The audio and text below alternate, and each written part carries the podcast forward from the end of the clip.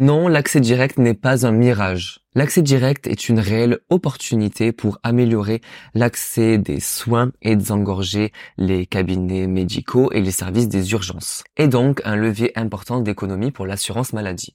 Tous les travaux et les projections en santé publique prouvent que le système de santé actuel va s'effondrer dans quelques années si les parcours de soins ne sont pas modifiés. La FFMKR dénonce les propos du ministre de la Santé concernant l'accès direct. Dans un contexte où les transferts de compétences vers les paramédicaux se sont intensifiés ces dernières années, Olivier Rousseau cherche à apaiser les inquiétudes des médecins quant à leur place centrale dans le parcours de soins.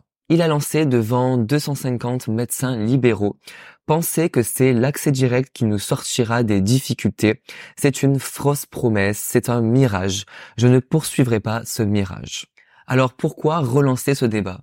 En tenant ces propos, le ministre détourne l'attention dans un but de pacifier la relation entre le gouvernement et les médecins de ville dans un contexte de grève et de manifestation. Ces propos sont d'autant plus étonnants que lors de la journée de rentrée des libéraux de santé, il explique qu'élargir dans une vie professionnelle son terrain de jeu, son terrain d'exercice, son terrain de responsabilité, son terrain de coopération était la condition pour rendre les métiers de la santé plus attractifs et fidéliser les professionnels. Alors pourquoi tenir un double discours?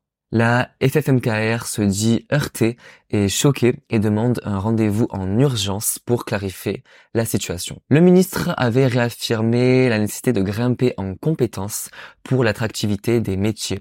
Et d'un coup, il fait tomber le couperet. Fini l'élargissement du champ des possibles pour les paramédicaux. Le président de la FFMKR explique très justement, nous les kinés, on a pris un positionnement extrêmement fort sur le plan conventionnel pour améliorer la répartition des professionnels sur le territoire.